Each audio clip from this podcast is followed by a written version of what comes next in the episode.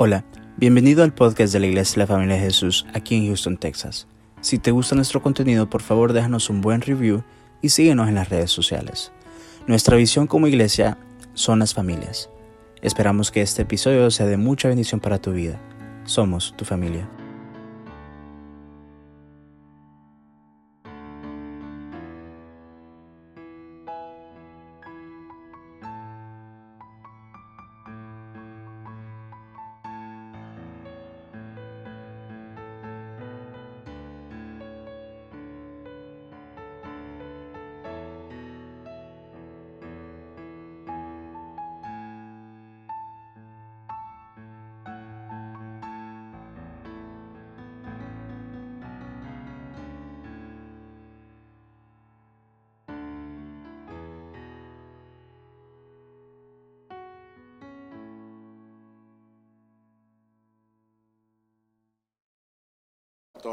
Y por la palabra de Dios esta mañana.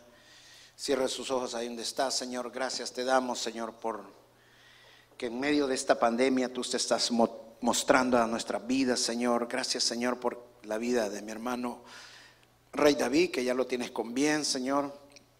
Te pedimos por la vida de hermano Elís, Señor, que aún está delicado, pero que está mejorando cada día más, Señor.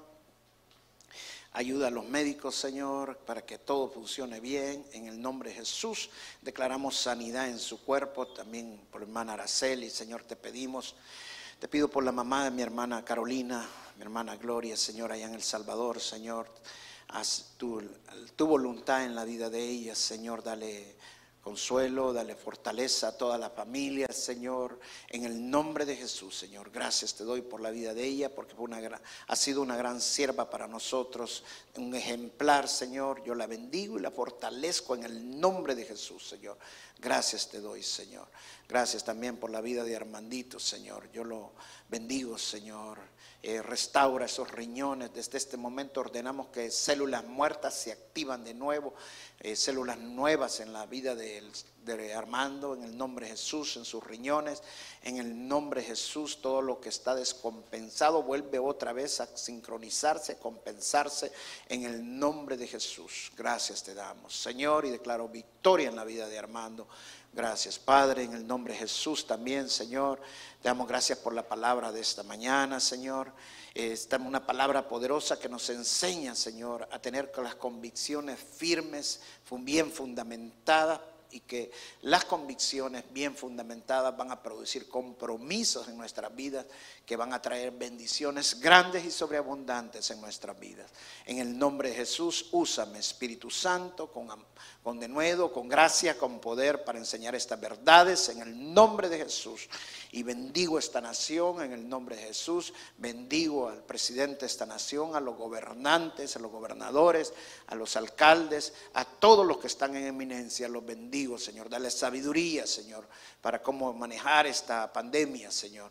Pero sobre todo, Señor, dependemos de ti, Señor, y sabemos que tú estás en control de todas las cosas. En el nombre de Jesús. Amén y amén. Pueden sentarse, hermanos. Le puse como tema a esta prédica, la convicción produce compromisos que producen bendiciones.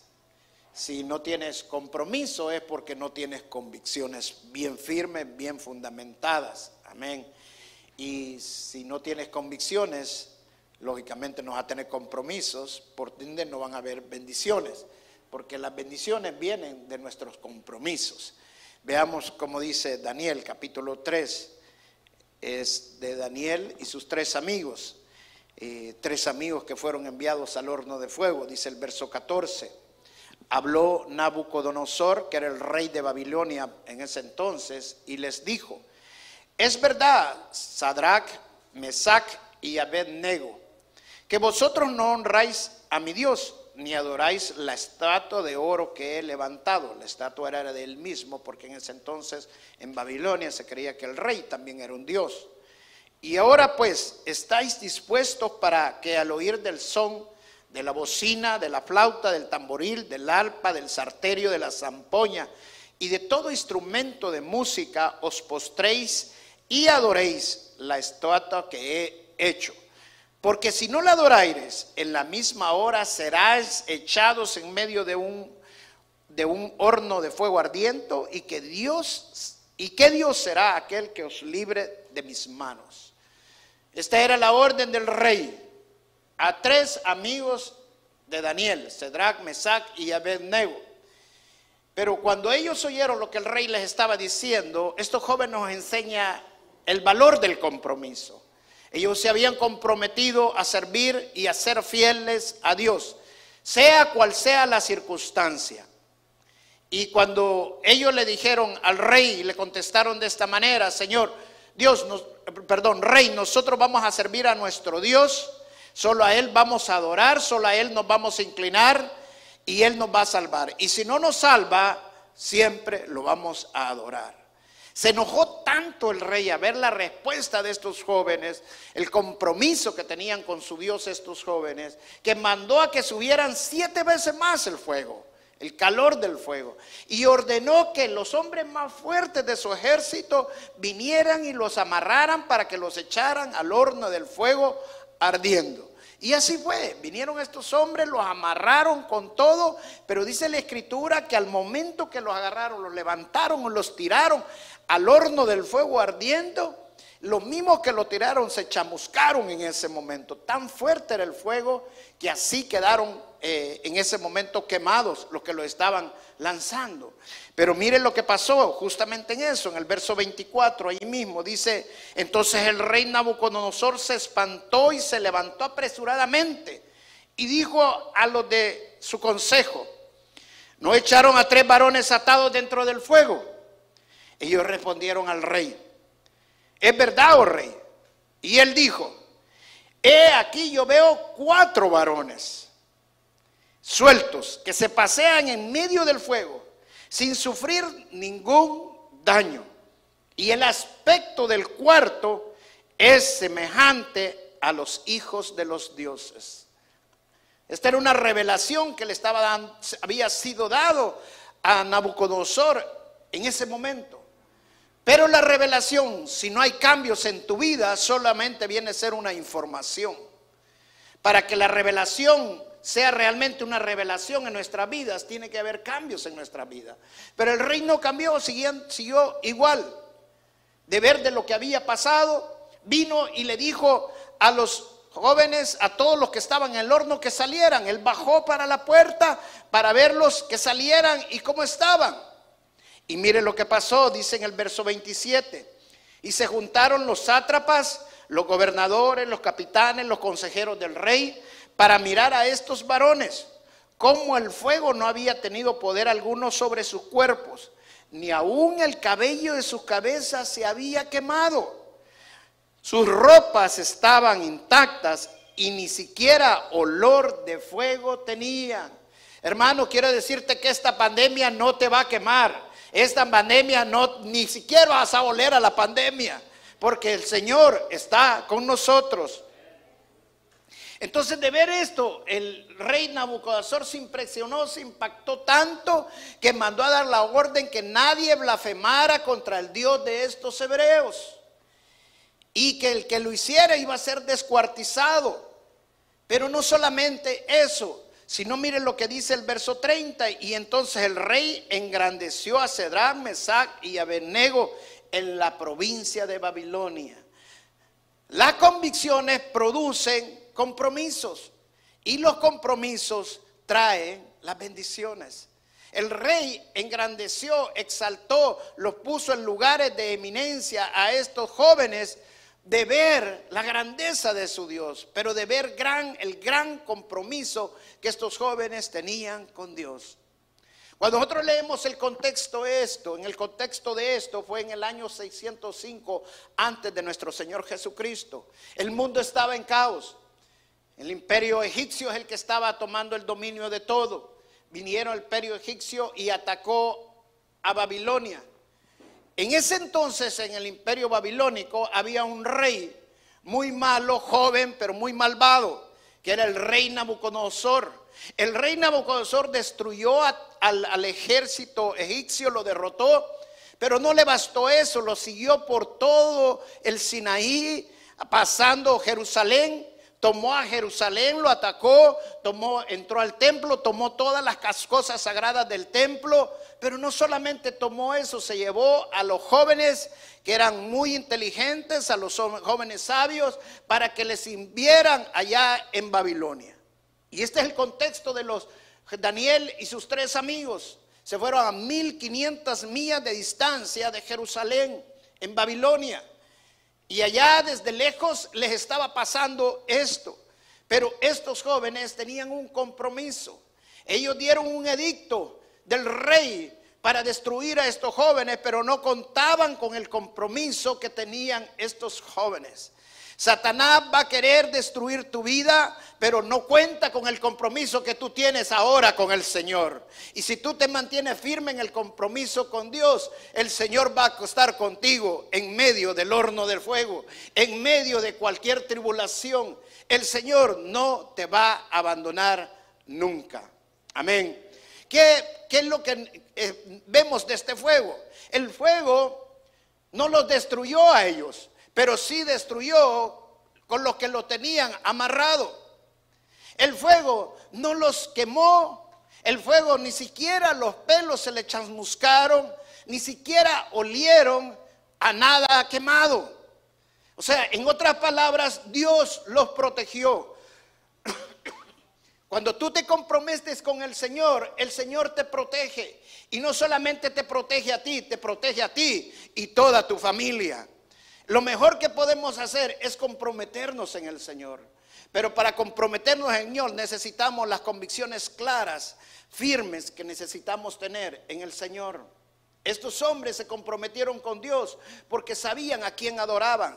Sabían, conocían del Dios de milagros, conocían del Dios poderoso que los había sacado de Egipto, conocían del Dios que había ah, sacado, abierto el mar, ah, conocían del Dios de que sacó agua de, de las rocas, que les dio pan, se conocían de un Dios poderoso y estaban seguros que Dios los iba a libertar, ellos sabían a quién adoraban, por eso se habían comprometido. Pero ¿qué aprendemos nosotros de este fuego? Lo que aprendemos es que el fuego estaba allí, pero no para destruirlos, sino para refinarlos. ¿Qué significa esto, hermanos? Que Dios va a permitir muchas veces que nosotros pasemos el horno de fuego pero porque somos escogidos de Él. Y dice la palabra de Dios que la fe se tiene que probar igual como se prueba el oro. Y el oro se prueba por medio del fuego. Cuando usted mete el oro al fuego, el oro solamente es una piedra, pero cuando lo saca después de que sale el fuego, sale refinado, sale pulido, porque toda la escoria que tiene el fuego, el oro, todo lo sucio se, se cae. Así es el fuego en nuestras vidas. Pero ese fuego no es para destruirte, sino que para refinarte. Dios permite muchas veces que nosotros pasemos el fuego porque Él quiere liberarnos. El fuego estaba allí, pero no para destruirlos, sino que para desatarlos. Dios permite muchas veces que nosotros antes de entrar al fuego estamos atados, pero Dios permite que pasemos el fuego porque Él quiere liberarnos en el fuego. Él quiere que soltemos todas esas cosas que no podemos dejar en nuestras vidas. Pero el fuego va a soltarnos y nos va a permitir liberarnos porque vamos a conocer al Rey de Reyes y Señor de Señores. El fuego estaba allí, pero en el fuego había un cuarto hombre. ¿Quién era ese cuarto hombre? Era Jesús. Por eso dijo el rey Nabucodonosor, hay alguien que está allí, hay otro cuarto que está allí. Y ese parece que es el hijo de los dioses, porque es el Señor Jesús. El fuego está allí, pero Jesús no se ha ido. Cuando salieron, salieron solamente los tres hebreos, pero Jesús quedó en el fuego. Eso significa que cuando vas a pasar el fuego, ten la seguridad que Jesús va a estar contigo. Él no te ha dejado ni te va a dejar. Él le dijo a Pedro cuando iba a ser, cuando Satanás vino a pedir, a pedir, que zarandeara a Pedro, le dijo, yo no he pedido que te zarandee, no le dijo nunca eso, no, lo que he pedido es que tu fe no falte. En otras palabras le está diciendo, en medio de ese fuego yo voy a estar contigo. Así como estuvo con estos varones hebreos, así está también ahora contigo y conmigo. En medio de esta pandemia Jesús está con nosotros. Amén.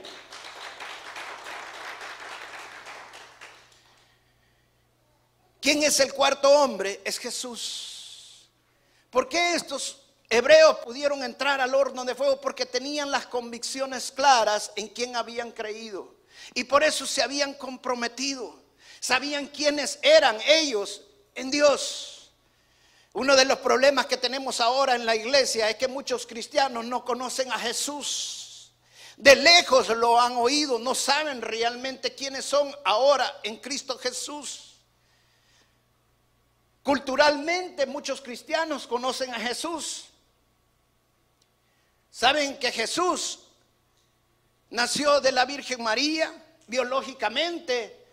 María fue la madre de él, aunque sabemos que José no era el padre biológico, sino fue que, fue hecho por el Espíritu Santo, por el mismo Dios.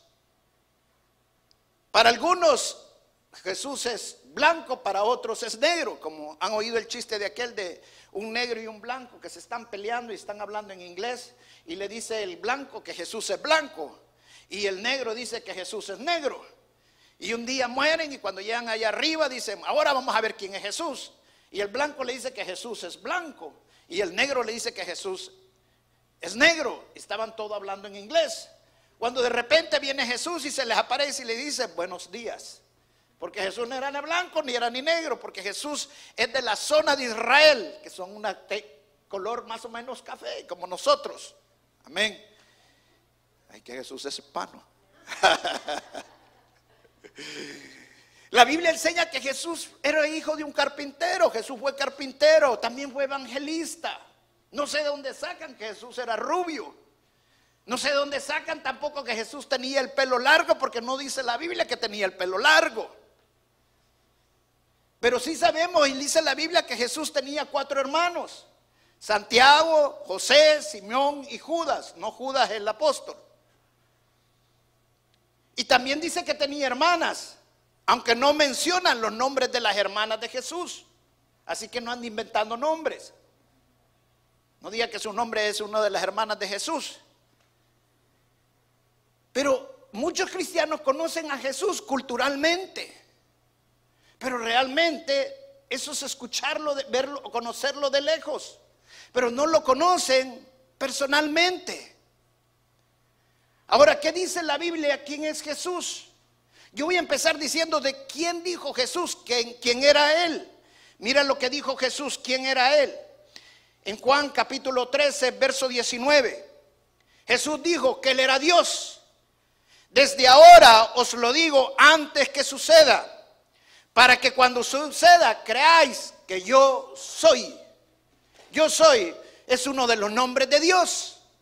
Cuando Moisés le preguntó a Dios, que Dios le dijo que fuera a liberar a su pueblo, Moisés le dijo a Dios, y si me preguntan quién me manda, quién le dijo que me manda, diles que yo soy, porque ese es mi nombre, yo soy. ¿Qué significa el nombre yo soy? Que es el, el, Dios de Roberto, es el Dios de Jason, es el Dios de mi hermana, de mi hermano, de todos y cada uno de nosotros. Es un Dios personal. Amén. Y en Juan 10:30 dijo, yo y el Padre somos uno solo, somos uno mismo. Él es Dios. Él afirmó que Él existía antes de nacer. Mira en Juan 8:58 que dijo Jesús. Jesús le dijo, de cierto, de cierto digo que antes que Abraham fuese, yo soy, dijo otra vez. Esto es un contexto bien fuerte para decírselo en ese tiempo a los judíos. Antes que él naciera, él ya existía. Antes que Abraham existiera, ya el Señor existía. Eso era una revelación. Pero para los judíos solamente estaba haciendo una información porque no estaban creyendo. Pero nosotros que creemos en Jesús, viene a ser una revelación, impacta nuestra vida y ya no somos iguales de saber que Él ya existía antes de Abraham. Jesús dijo que Él era el buen pastor. Mira lo que dice Juan 10:11. Yo soy el buen pastor. El buen pastor da su vida por sus ovejas. El pastor de pastores es Jesús. Los pastores tenemos que hacer lo que Jesús hizo. Los pastores tenemos que predicar el Evangelio. Los pastores tenemos que dar la vida por nuestras ovejas y no las ovejas dar la vida por nosotros. Los pastores no tenemos que estar siguiendo las multitudes ni trayendo las multitudes, sino que tenemos que predicar la palabra de Dios. El Señor Jesucristo dijo claramente que Él era el camino a Dios. No hay otro camino. Mira lo que dijo claramente en Juan 14, 6. Yo soy el camino, la verdad y la vida. Nadie viene al Padre sino por mí. Nadie va a llegar allá arriba, hermanos, únicamente a través de nuestro Señor Jesucristo. No es a través de un santo, no es a través de una virgen, no es a través de Buda, no es a través de Mahoma, no es a través de ninguna religión ni denominación. El único camino, la verdad y la vida es Jesús. El mismo Señor Jesucristo dijo que Él era el pan, el agua y la vida eterna. Miren lo que dice Juan 6:35. Yo soy el pan de vida. El que viene a mí no tendrá hambre. Y el que cree en mí nunca tendrá sed. Solo en Jesús está la vida eterna. Afirmó también el Jesús que sin Él nada podemos hacer. En Juan 15, en el verso 1 dice, yo soy la vida verdadera y mi Padre es el viñador. Y más adelante dijo, ustedes son las ramas o los pámpanos. Y más adelante dijo, sin mí no pueden hacer nada. Quiero decir algo muy claro, hermano. La santidad sin Jesús no hay santidad. No es por tus fuerzas, es por medio del Espíritu Santo. Es humillarse ante Dios y pedirle al Señor a que nos aparte del pecado, a que nos libre de la tentación. La otra cosa que afirmó el Señor Jesucristo fue que era la resurrección de los muertos al final de la historia. Él mismo lo dijo, Juan 11:25. Yo soy la resurrección y la vida. Quien crea en mí, aunque muera, vivirá. Los cristianos no somos de los que morimos sin esperanza. El morir para nosotros no es el fin. Nosotros sabemos que vamos en espíritu con el Señor, pero un día Él va a resucitar nuestros cuerpos y nos va a juntar con nuestros cuerpos y nuestro espíritu, porque Él es la resurrección de cada uno de nosotros. Amén. Hermanos, Jesús se le presentó a mucha gente en el Antiguo Testamento. Jesús se le presentó a Abraham cuando lo llevó a la tierra prometida. Jesús se le presentó con dos ángeles a Abraham y a Sara para que le sirvieran. Jesús se le presentó a Moisés en una zarza ardiendo. Jesús se le presentó a Moisés y a los siete ancianos. Jesús se le presentó a Moisés y a Josué cuando fue la transferencia de poder. Jesús peleó con Jacob. Jesús le contestó todas las respuestas que quería que le contestaran. Jesús está en todas partes. Hay gente que cree que Jesús solamente está en los evangelios, pero no está en el Antiguo Testamento. Y yo quiero decirte que Jesús está en toda la Biblia. Mire lo que dice la palabra de Dios.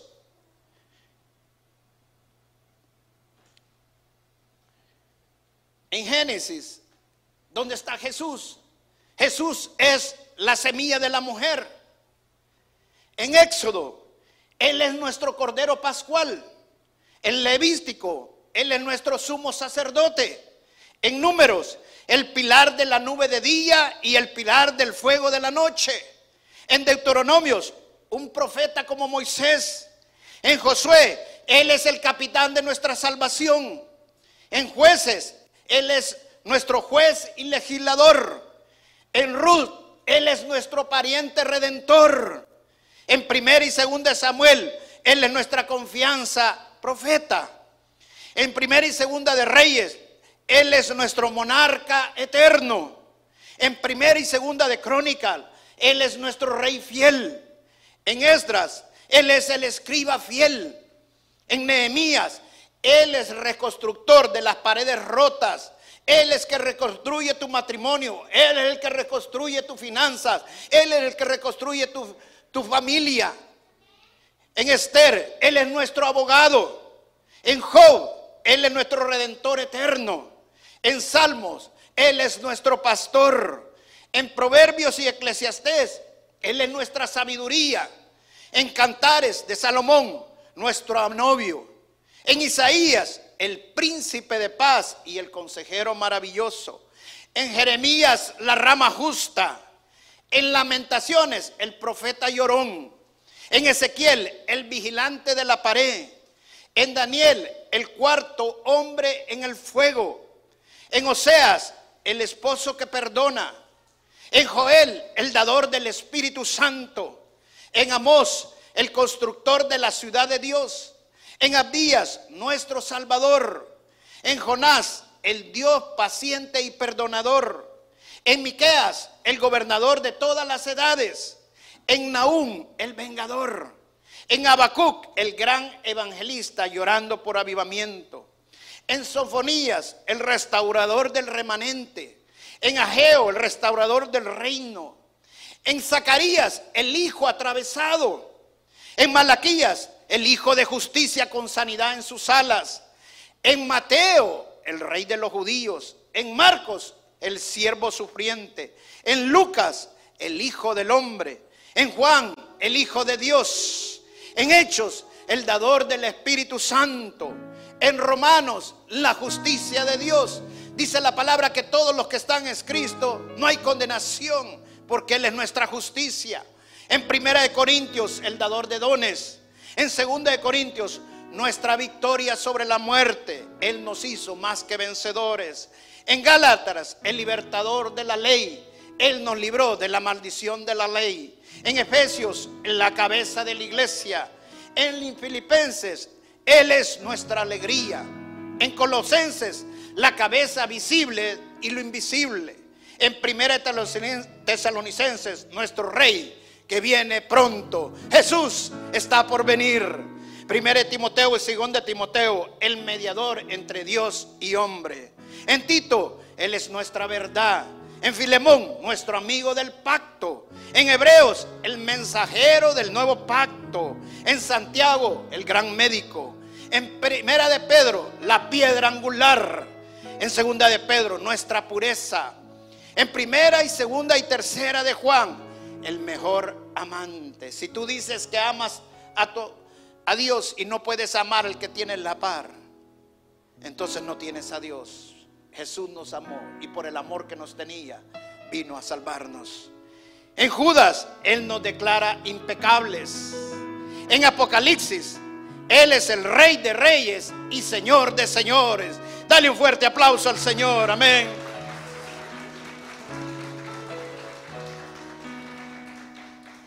Necesitas conocer a Jesús. Si no tienes compromiso es porque no conoces a Jesús. No sabes verdaderamente quién es Jesús. Todavía estás siguiendo una religión. Todavía estás siguiendo preceptos. Todavía estás siguiendo tradiciones. Pero cuando conoces verdaderamente a Jesús, entonces sos liberado. No te sorprendas cuando estás en medio del fuego ardiente. Porque no nos ha venido tribulación para que nos sorprendamos. Es simple y sencillamente para liberarnos. Es simple y sencillamente para que conozcamos al Rey de Reyes. Él aún está en el fuego ardiente. Y si no lo conoces bien, mira lo que la Escritura dice de quién es Jesús en el Nuevo Testamento. En Colosenses capítulo 1, verso 15, mira lo que dice. Él es la imagen del Dios invisible, Colosenses 1:15. Jesús es supremo, porque Él dijo claramente, si me han visto a mí, han visto al Padre. Él es la imagen de Dios invisible, el primogénito de toda la creación. Él es el primero de todo. No significa que Él fue creado. Significa que antes que todo fuera creado, ya Él ya estaba. Por eso Él pudo decirle claramente a los judíos que antes que Abraham, Él ya estaba. Porque Él fue el primogénito. Dice el verso 16, porque en Él fueron creadas todas las cosas, las que hay en los cielos, las que hay en la tierra, visibles e invisibles, sean tronos, sean dominios, sean principados, sean potestades. Todo fue creado por medio de Él y para Él. Y, y, Él es ante todas las cosas y todas las cosas en Él subsisten. Hermano, el sol no nos ha chicharrado todavía porque Jesús está en control de todo. Todo subsiste por medio de Él. Los planetas no chocan unos con otros porque Jesús todavía está en control. Él es supremo. Leía en estos días a un científico que decía de que el mundo está en extinción, la raza humana está en extinción y ni cuenta se ha dado. Yo quiero decirle a este científico que Jesús todavía está en control y que Él aún todavía mantiene en control todas las cosas. Y hasta que Él no diga que es el fin, no es el fin todavía. El Señor viene pronto.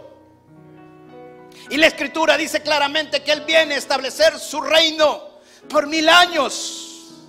No es el fin de la humanidad. Dice el verso 18, y Él es la cabeza del cuerpo, que es la iglesia, el que es el principio, el primogénito entre los muertos, para que en todo en todo tenga la preeminencia.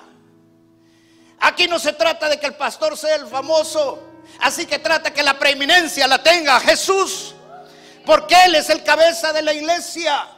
Él es supremo porque Él está sobre la iglesia, porque Él está en control de la iglesia. Verso 19, por cuanto agradó al Padre que en Él habitase toda la plenitud. Jesús es supremo porque Él es divino. Porque en Él está toda la plenitud. Decir que Jesús no es Dios es una blasfemia. Porque la misma palabra declara que en Él está toda la plenitud. Verso 20. Y por medio de Él reconciliar consigo todas las cosas, así las que están en la tierra como las que están en los cielos, haciendo la paz mediante la sangre de su cruz.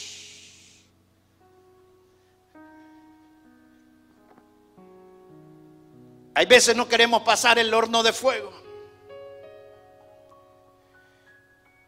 Y una de las cosas que me impactó cuando estaba haciendo esta enseñanza es que dice la escritura que en el momento que los hombres que llevaron cargados y amarrados a los tres hebreos y lo lanzaron al foso de fuego, a ese horno de fuego. Se achicharraron en el momento. Y mira el cuadro. Atrás estaba el rey Nabucodonosor viendo lo que estaba pasando. Y dice que en el momento saltó y se inquietó. Y fue a ver qué es lo que estaba pasando. ¿Sabes que yo no lo hubiera hecho? ¿Sabes por qué no lo hubiera hecho? Porque yo hubiera pensado, si yo voy a ver eso, también yo me voy a quemar. ¿Sabes qué? Cuando Dios quiere atraerte, nadie te puede quemar. Cuando Dios quiere revelarse a tu vida, nadie te puede quemar. Dios es el que estaba impulsando al rey para que fuera a ver quién estaba allí, quién era el cuarto hombre. Dios es el que te ha traído esta mañana para que sepas quién es el cuarto hombre.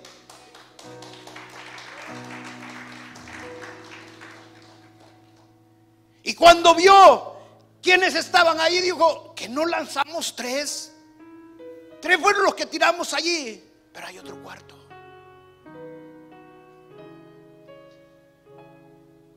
¿Y sabes qué dijo él cuando dijo del cuarto? Se parece al hijo de los dioses. No, no dijo eso. Dijo, es el hijo de los dioses. ¿Quién es Jesús para ti? La escritura dice que Jesús es el primero y el último, el principio, el fin. Es el guardián de la creación y el creador de todo. Él es el arquitecto del universo, gerente del tiempo. Siempre fue, siempre es y siempre será porque Él es inmutable. Está inmóvil, sin cambios, invicto. Él derrotó a Satanás y la muerte en la cruz del Calvario. Jesús fue molido y compró nuestra sanidad en la cruz, porque por sus llagas hemos sido sanados. Fue perseguido y trajo libertad. Estaba muerto y trajo vida. Ha resucitado y trae poder. Él reina y trae paz. El mundo no lo puede entender. Los ejércitos no lo pueden derrotar. Las escuelas no lo pueden explicar. Herodes no pudo matarlo. Los fariseos no pudieron confundirlo. La gente no puede retenerlo. Nerón no pudo aplastarlo. Hitler no pudo contradecirlo. Los ateos no lo pueden explicar. Él es bondad, amabilidad, gentileza, amor. Él es santo, justo, poderoso. Sus reglas no cambian. Su mente está en mí y está en tú si has creído. Él es mi redentor. Él es mi salvador. Él es Dios. Él es el sumo sacerdote. Él es mi alegría, mi comodidad, mi ley, mi amor, mi protector, mi roca, mi cubierta. Y muchas cosas más que la escritura nos revela. ¿Quién es Jesús? El Nabucodonosor estaba viendo de arriba y dijo, Él es el Hijo de Dios. Cuando Pedro llegó donde el Señor Jesús, el apóstol Pedro le revelado esto y le dijo, tú eres el Hijo de Dios. ¿Y qué fue lo que el Señor Jesucristo le dijo? Eso no te lo reveló carne ni sangre, sino mi Padre que está en los cielos.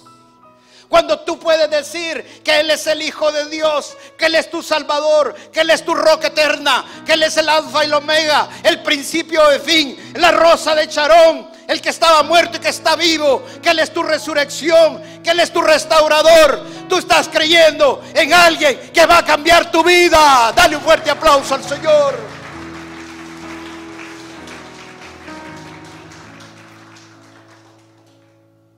Nadie que le ha sido revelado quién es Jesús sigue siendo igual cuando viene una revelación de Dios. Nabucodonosor a medias cambió. ¿Qué fue lo que dijo? Cualquiera que blasfemie contra el Dios de estos hebreos va a ser descuartizado porque solamente un Dios así los pudo haber liberado un Dios vivo y poderoso. ¿Sabes que hay muchos cristianos que a medias están convertidos? Dios no quiere hombres a medias, Dios no quiere tibios, te quiere frío o caliente. Que creas verdaderamente en Él. Vienen tiempos difíciles, iglesia. Tiempos en que va a ser probado tu compromiso con Dios. Tiempos en que se va a ver si te dejan marcar o no te dejan marcar. Ahí es donde vamos a aprender. Cuando llevaron a estos jóvenes hebreos a Babilonia, Daniel demostró el compromiso que tenía con Dios. Y lo primero que le dijo al que estaba jefe de ellos, le dijo, yo no quiero que, nosotros no queremos comer de esos alimentos que han sido sacrificados a otros dioses. Nosotros lo queremos comer vegetales, que, no lo que, que es lo que no sacrificaban a los dioses, ni vino del sacrificado a esos dioses. Solo eso queremos. El que estaba jefe no lo quería porque lo iban a matar si ellos se ponían mal, porque no estaban obedeciendo la orden del rey. ¿Sabe por qué? Porque el rey quería transformarlos. El rey quería que adoraran a sus dioses. Por eso también les cambió los nombres. Por eso iban tres años a aprender la filosofía, las religiones. Los, los, babilónicos en ese entonces tenían tres lenguajes. Una lengua ordinaria que se usaba común y corriente para comprar y vender también, para comercio. Otra lengua que tenían ellos, que era únicamente sagrada, secreta, solo era para las cuestiones de sus dioses y de sus magias y otra lengua que se usaba para la historia. Y en todo eso los iban a instruir, porque querían cambiarle su mente. Hermanos, hermanas, jóvenes, escuchen bien esto. Satanás ha estado en el trabajo de cambiar tu mente, pero tú tienes la mente de Cristo. No te dejes engañar. Él quiere cambiar la forma que tú hablas. Pero tú sigues hablando lo mismo, la palabra de Dios. Yo creo en el alfa el omega, el principio el fin, el que estaba muerto y está vivo. Jesús no es una historia más, Jesús no es una leyenda más, Jesús está vivo, Él resucitó y viene muy pronto. Ese es el mensaje que todos necesitamos tener. Jóvenes en la universidad necesitas hablar con autoridad.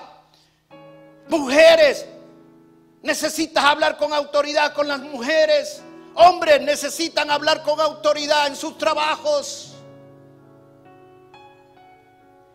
Dice que Nabucodonosor, cuando vio cómo estos hombres estaban comprometidos, después que los quiso destruir, los exaltó, los engrandeció. No es que los hizo más grandes, él no puede. Los puso en lugares de eminencia.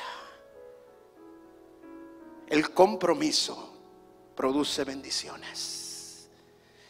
Amén. El compromiso produce bendiciones. Yo sé que el Señor te está hablando esta mañana. Yo sé que el Señor te ha hablado esta mañana y te ha dicho, no por gusto pasaste lo que estás pasando.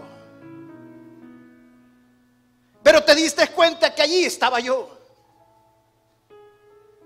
Y saben lo maravilloso de todo, que cuando ellos bajaron al fondo, Jesús no estaba amarrado. Ellos estaban atados. El fuego les rompió las ataduras, pero Jesús no estaba atado. Y Jesús quedó en el horno, pero Él está libre. Él no tiene atadas sus manos. Él no tiene atada su vida. Él sigue haciendo milagros. Por eso dijo, hasta ahorita nada han tenido. Pero todo lo que pidan en mi nombre, lo recibirán. Porque Él aún está haciendo milagros. Ese es el Jesús que tú y yo adoramos. Ese es nuestro Dios. Créelo. Compromete con Él. Vamos a pararnos y vamos a orar y darle gracias al Señor por la palabra que nos ha traído esta mañana, por la revelación que Dios te ha dado esta mañana de quién es Él. Él es todo para mí. Él es Él la imagen del Dios mismo. Él dijo, yo soy la imagen del Dios invisible. ¿Sabes por qué? Porque Dios nunca lo ha visto nadie jamás. Por eso Él dijo, si me han visto a mí, han visto al Padre. La única forma que vemos realmente a Dios es a través de Jesús. Dios no quiere que sigas una religión. Dios no quiere que sigas una denominación. Es más, cuando comenzó el cristianismo, ni siquiera se llamaban cristianos. Les decían los del camino.